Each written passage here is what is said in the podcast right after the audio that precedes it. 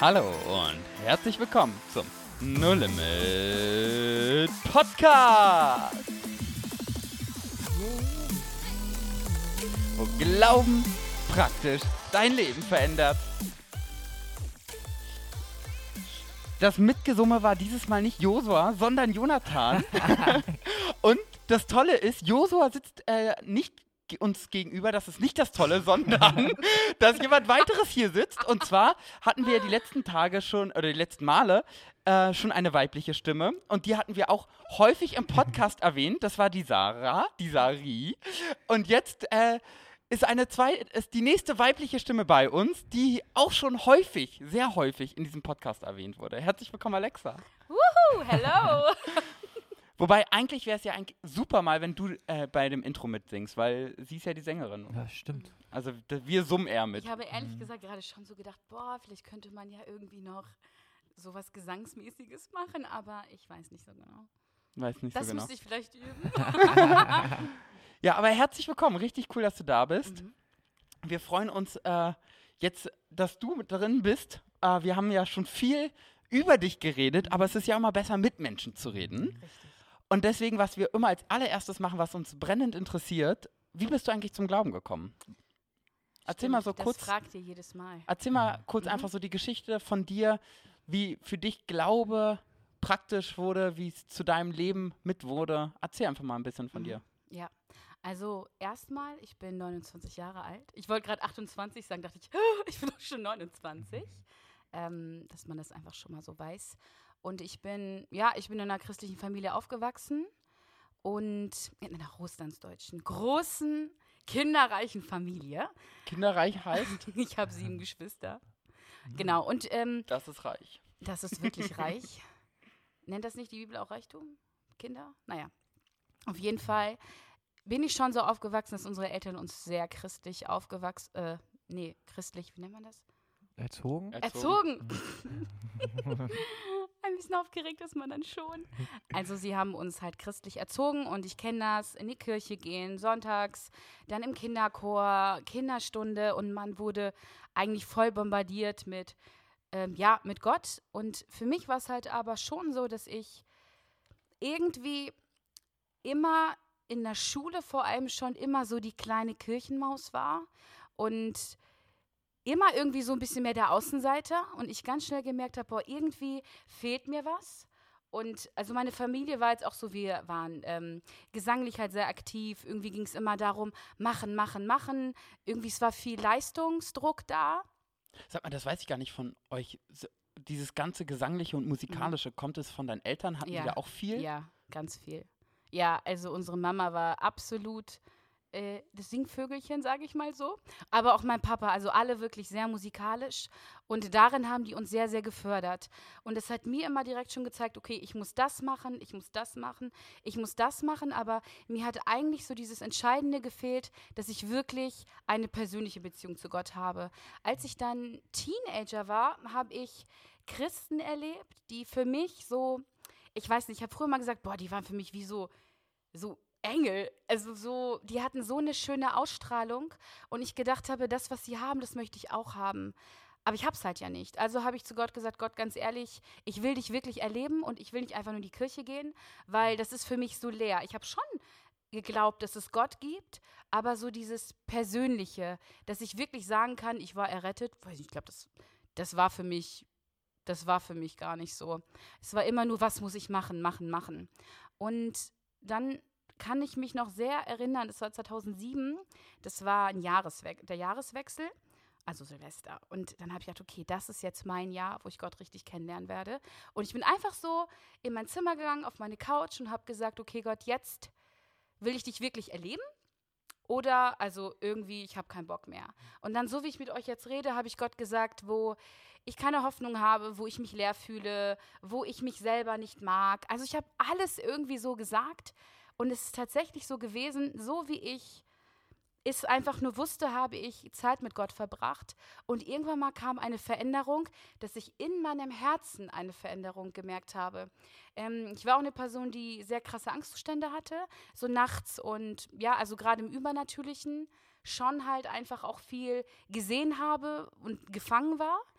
Und ich habe erlebt, wie Gott da in meine Finsternis reingekommen ist und Licht reingebracht hat. Und das war für mich irgendwie so wie meine persönliche Erfahrung, wo ich gemerkt habe, ja, es ist nicht nur das, was mir jetzt mein Pastor gesagt hat oder meine Eltern gesagt haben, das habe ich persönlich erlebt.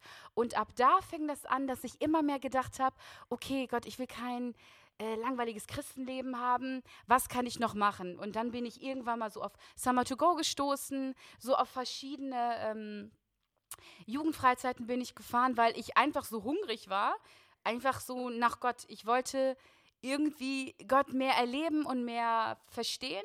Und das ist krass. Und das war echt so ein Prozess. Und ich finde es krass, jetzt im Nachhinein zu sehen, wo ich jetzt stehe. Mhm. Und ähm, ja, sehen kann, boah, so viele Leute haben mir so viel vorgelebt. Und das hat so viel dazu beigetragen, dass ich jetzt ein festes Fundament habe in Gott.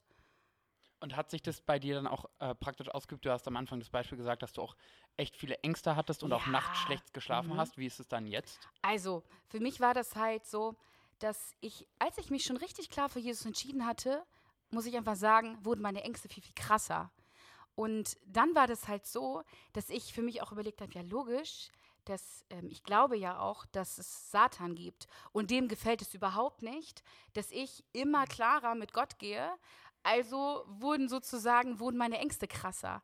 Und was ich aber in dem Fall voll lernen durfte, ist ja, dass ich als Christ Autorität habe. Und das hat mir gezeigt, nur wenn ich jetzt mit Gott lebe, ist nicht alles gut. Hm. Oder ist jetzt auf einmal alles weg und ich liebe Blumen, ich liebe Blumenwiesen und es ist auf einmal nicht so, oh, alles schön, sondern es hieß für mich, zu glauben, dass ich Autorität habe in dem Namen von Jesus. Und ich habe dadurch erlebt, wie krass eigentlich die Macht ist, die Jesus hat. Und dadurch sind Ängste einfach weggegangen. Und es war aber ein Stark. Prozess, es war wirklich mhm. ein Kampf. Es war ein Kämpfen, nächtelang kämpfen, tagsüber kämpfen, über meine Gedanken herrschen, all diese mhm. Dinge. Und da erlebe ich so eine krasse Freiheit und die kam tatsächlich auch erst später. Ich war also ich kam nach Berlin mit 22 Jahren und das finde ich so krass. Krass. Boah, wir, ich glaube, wir schweifen vom Thema ab. Ja, noch haben wir das Thema gar nicht benannt.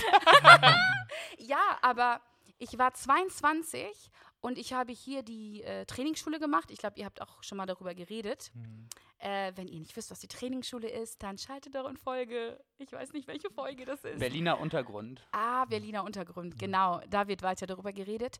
Und da war für mich nochmal so ein richtig krasser Switch irgendwie so in dieses Jetzt aber so richtig. Also mhm. jetzt entscheide ich mich richtig klar für Gott und will auch nicht nur in die Kirche gehen, sondern so richtig das Leben überall. Und dann wurden die Ängste so heftig und so, also das war anderthalb Jahre, glaube ich, erstmal Kampf.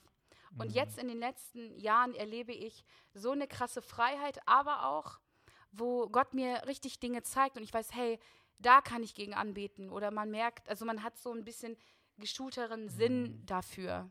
Krass. Hey, meine Liebste, ich freue mich richtig, richtig doll, dass du heute hier bei uns im Podcast am Start bist. Ähm, liebe Zuhörer, wer es noch nicht weiß, es ist meine Verlobte, die Alexa, ähm, und ich nenne sie meine Liebste. Und du deswegen. Bist mein und es ist richtig schön zu hören, was Gott bei dir gemacht hat. Mhm. Ähm, ich habe auf jeden Fall also gehighlightet für mich, ähm, Leute waren da, die das vorgelebt haben, diese mhm. persönliche Beziehung zu Gott, ja. die dich inspiriert haben.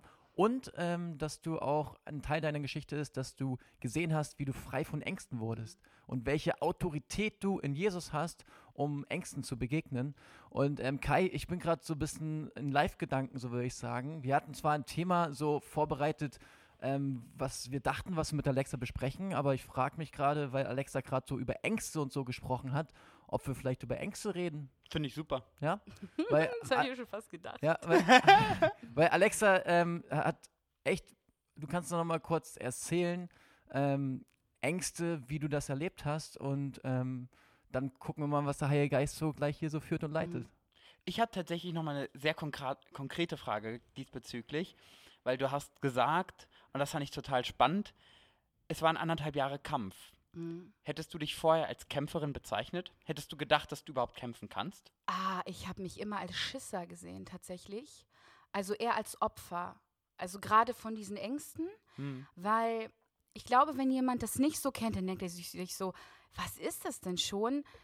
nachts Angst zu haben, aber da steht ja was anderes dahinter. Das ist ja eine finstere Macht. Also, also ist schon klar, wenn es, wenn es Gott gibt, gibt es halt einfach auch die Finsternis. Und ja, Gott ist viel, viel stärker und trotzdem hat Satan ja auch eine gewisse Macht. Und vor allem, er hat dann Macht über uns. Also, wenn wir es doch irgendwo zulassen. So, Ja. und wir uns nicht bewusst sind, hey, welche Autorität wir eigentlich haben. Und hin, hinter der Angst stehen ja auch Erlebnisse, die ich halt hatte. Also, ich kann es ja mal so sagen. Also, ich war drei Jahre und ich habe, also ich kann mich das erste Mal daran erinnern, dass ich so eine Begegnung hatte, weil ich bin wach geworden. Ich habe hinter meinem Bett eine Gestalt gesehen. Oh, krass. Und es war irgendwie, als ob irgendwas so in meinen Arm piekt. Und danach war das in mir wie ein Kurzschluss. Ich weiß nicht, was danach passiert ist. Ich weiß nur noch, dass mein Papa mich so über der Kloschüssel gehalten hat und ich gebrochen habe. Das ist alles. Hm. Und da fing irgendwie so diese Angstlaufbahn an, dass ich Gestalten gesehen habe. Und wenn du so ein Erlebnis hattest, dann hast du auch immer Angst einzuschlafen. Weil du denkst dir, okay, was kommt heute? Was kommt jetzt? Und Vor allem, da hat man ja auch keine Kontrolle drüber. überhaupt Also es nicht. ist ja nichts, was du auch sagen kannst, okay, ich gehe dem, ich habe Angst ähm, vor Gelb und gehe deswegen der Farbe Gelb irgendwie aus dem Weg oder Mhm. jetzt mal ganz blöd, oder in der Schule, ich weiß, der mobbt mich, ich gehe dem aus dem Weg, sondern du musst ja nachts einschlafen. Mhm. Und ja. das ist ja was, wo du eigentlich sich denkst, da kann ich ja gar nicht so groß was beeinflussen. Das Mhm. finde ich ja krass. Nee. Und vor allem nicht einschlafen zu können, ist so eine Qual. Das ist so eine Folter. Weil du willst schlafen, aber du hast so eine Angst. Dann, was kommt jetzt? Was kommt jetzt? Das Und- heißt, die Gedanken waren schon, während du im Bett warst, die Angst, dass in dem Schlaf wieder sowas kommt. Es war sogar schon, als es dunkel wurde. Also, Krass. das war immer schon so wie, okay, es fängt an zu dämmern. Und es war, als ob in mir sich schon alles zusammenzieht. Echt, so die Dunkelheit kommt und genauso war es wie, oh, was kommt jetzt? Was Mhm. kommt diese Nacht vielleicht? Und es war immer so mal mehr, mal weniger. Und ich kann mich schon erinnern, ähm, also was auch wirklich nicht förderlich war, dass, jetzt muss ich leider meine Geschwister verraten, sie haben einfach Horrorfilme geguckt und ich war ja noch sehr klein. Hm. Und ich wurde immer mit reingenommen, was natürlich total verantwortungslos ist. Aber das heißt, ich habe Horrorfilme mitgeguckt, die mich sehr beeinflusst haben. Hm. Und das ist halt etwas, wo ich wirklich sage, oh, so ein No-Go. Generell, man muss aufpassen, was man guckt, weil wenn du generell schon mit Ängsten zu tun hast und d- dann siehst du sowas und das lässt ja deine Fantasie noch mehr aufblühen. Aber wie hast du es dann gemacht, dass du, weil du meintest, es war ein Kampf, du warst aber eigentlich keine Kämpferin, sondern Schisserin. Wie schafft man es dann ja, jetzt nicht eine Schlacht, sondern es waren anderthalb Jahre. Es war ja auch nicht, oh, ich habe das mit, verstanden, ich habe Autorität und von heute auf morgen war alles weg. Wie hast du es geschafft, zu so einer Kämpferin zu werden? Mhm. Also, boah, jetzt wo ich anderthalb Jahre sage, fällt mir auf, anderthalb Jahre war es richtig intensiv. Und ganz ehrlich, ich muss zwischendurch immer noch sagen, Angst, du haust jetzt ab in Jesu Namen. Hm. Also immer noch zwischendurch. Aber es ist längst nicht so krass wie, wie vor Jahren. Ähm, also bei mir war das so, ich kam hier an und also in Berlin an und dann war das erstmal so, oh, alles so schön, alles so schön. Und plötzlich kam wieder richtig krass Angst. Und ich sag mal so, es war für mich, also es ging so weit, dass ich in meinem Bett lag. Ich habe nachts gehört, einfach wie irgendjemand meinen Namen sagt. Und das war der Moment, wo ich gedacht habe, stopp ich brauche Hilfe. Es war für mich der erste Punkt, auch zu sagen, dass ich Hilfe brauche. Weil ganz Mhm. ehrlich, ich war klein, ich hätte doch längst irgendwo hingehen können und sagen, hey, ich habe Angst, ich erlebe das und das. Aber ich schon immer Sachen oft alleine gemacht habe, aber auch nicht wusste, zu wem kann ich denn damit gehen. Denken die, ich bin jetzt total verrückt, war ich halt ja nicht. Aber es war der erste Punkt zu sagen, ich kann es nicht alleine, würde ich sagen. Dass ich sozusagen es Menschen richtig ehrlich offenbart habe, weil das geht jetzt auch mal so an langjährige Christen. Bei mir war es so, ich hatte immer Angst, es zu sagen, weil ich gedacht, was denken die dann von mir? Alex ist doch eine, ich war halt oft auch auf der Bühne, habe geredet, habe gesungen. Und denen zu sagen, womit ich eigentlich kämpfe, das war so, als ob ich so, die dann sehen, oh, wie ungeistlich ist sie eigentlich. Ich will mal kurz ähm, einhaken, Alexa. Das, was du gerade erzählst, das ist kein Einzelfall. Also wir erleben das immer wieder. Ich erlebe das, dass Menschen von diesen Erfahrungen erzählen, von übernatürlichen Erfahrungen, auch von dunklen Erfahrungen, wo sie ähm, mit Gestalten, mit Geistern zu tun haben. Und ähm, die Frage ist, Alexa, wie, wenn hier Leute gerade zuhören, die auch diese Erfahrung haben, äh, was würdest du den Menschen raten, wie kann man so ein Stück weit frei werden davon oder wie kann man diesen Ängsten, aber auch vielleicht übernatürlichen, dunklen Mächten begegnen? Wie hast du das gemacht? Mhm. Und wie können Leute das machen? Ja, es gibt in der Bibel eine Stelle, ich weiß leider nicht, wo sie steht, aber das ist, wenn wir auch Dinge offenbaren, da kommt ja auch, also wenn wir Dinge ans Licht bringen, da kann ja auch erst Freiheit reinkommen. Und das war ein großer Als hättest du Schlüssel. unsere letzten Folgen gehört. Ehrlich? Habt ihr Von das? Finsternis, äh, ja, von oh, der die habe Finsternis. ich zu, verpasst. von Licht zum Finsternis, das ist eine Oh, Doppelfolge. die habe ich tatsächlich noch nicht gehört. Naja, geil. Auf jeden Fall, diese Stelle war für mich eine Schlüsselstelle. Es hat mir gezeigt, wenn ich in die Freiheit will, dann muss ich sie ans Licht bringen. Hm. Dann reicht es, also dann geht es ja nicht, dass ich es im Verborgenen lasse, weil wenn es im Verborgenen ist, dann ja, dann kämpfe ich damit und der Feind kann mich im Verborgenen festhalten. Aber wenn ich es offenlege, dann kann erst Licht rein und dann gebe ich ja auch Gott so diese die Chance, jetzt es mir wegzunehmen, diese ganzen Ängste. Das war das Erste, zu sagen, dass ich es alleine nicht schaffe. Das kann ich einfach nicht. Das heißt, ich habe kapituliert, in dem Fall so mein eigenes Ding zu machen und dann auch zu sagen, okay, raus aus diesem Opferding, weil egal, auch wenn du alleine kämpfst, du bist ein Opfer. Weil alleine schaffst du es ja nicht. Ohne Jesus wirst du da nicht in die Freiheit gehen. Deswegen ist man in dem Fall ein gefundenes Fressen für den Satan. Und ich habe vor Leuten einfach das offen getan und damit auch Gott erlaubt, mir jetzt zu helfen und da mit seinem Licht reinzukommen. Und dann war der nächste Schritt für mich zu sehen, okay, es war erstmal so, dass ich Hilfe brauchte. Ich kann mich erinnern, ich habe mich einfach so nicht in meine Wohnung getraut. Dann habe ich bei unserer Pastorin einfach geschlafen, weil ich so eine Angst hatte, alleine in meiner Wohnung. Das war echt krass. Und ich brauchte das, dass Leute für mich da waren. Und sie hat mir eins gesagt. Sie meinte, Alexa, ich nehme dich richtig gerne auf. Und sie hat immer gesagt, mach es aber dann bei anderen genauso, wenn du irgendwann mal frei bist. Das ist etwas, wo, was mir immer noch so im Kopf bleibt, ich denke, ja, das stimmt einfach. Und ich war angewiesen auf andere Leute. Und dann gab es irgendwann mal den Moment, wo ich wieder ankam und ich meinte, boah, ich habe immer noch, trotzdem kommt noch immer Angst. Und dann war folgendes, dann nimmt mich mein Coach und sagt so, jetzt stellst du dich mal hin. Und dann fing sie an, mich anzugreifen. versucht, mich so auf den Boden zu bringen, so irgendwie versucht, da so meine K- Kniekehle reinzugehen. Und sie meinte, steh mal richtig fest, Alexa.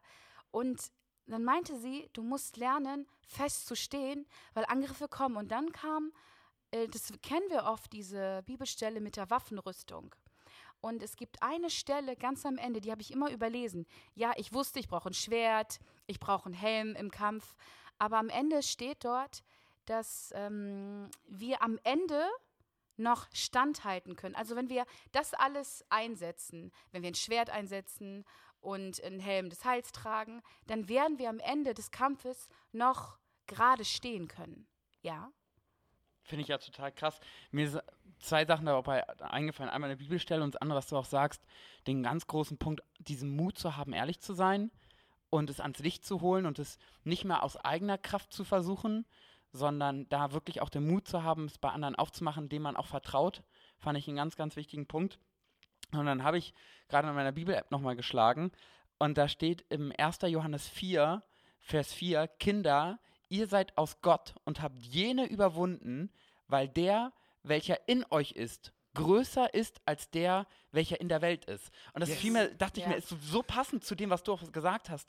Du selber hast dich ja als schwach und als Nichtkämpferin, also als Feigling in dem Fall ja dem Ganzen aus dem Weg gehen, ähm, gesehen und dann dachte, nee, das kann, den Kampf kann ich gar nicht schaffen. Aber in dem Augenblick, wo du gesagt hast, der, der in mir ist, der hilft mir, das zu überwinden Mhm. und den halt reinzulassen und das ans Licht zu holen und zu sagen, hey, an dem und dem Punkt fällt es mir schwer, ist, glaube ich, ein riesen, riesen Schritt. Also 1. Johannes 4, Kinder, ihr seid aus Gott und habt jene überwunden, weil der, welcher in Mhm. euch ist, größer ist als der, welcher in der Welt ist. Das Ja. heißt, wir haben ja Jesus in uns und der ist größer als jede Macht der Finsternis, die dich auch nachts gequält hat. Und dafür äh, wünsche ich euch ganz, ganz viel Mut für die äh, Tage, die jetzt kommen, äh, für die, die es hören und merken, hey, damit habe ich auch Probleme.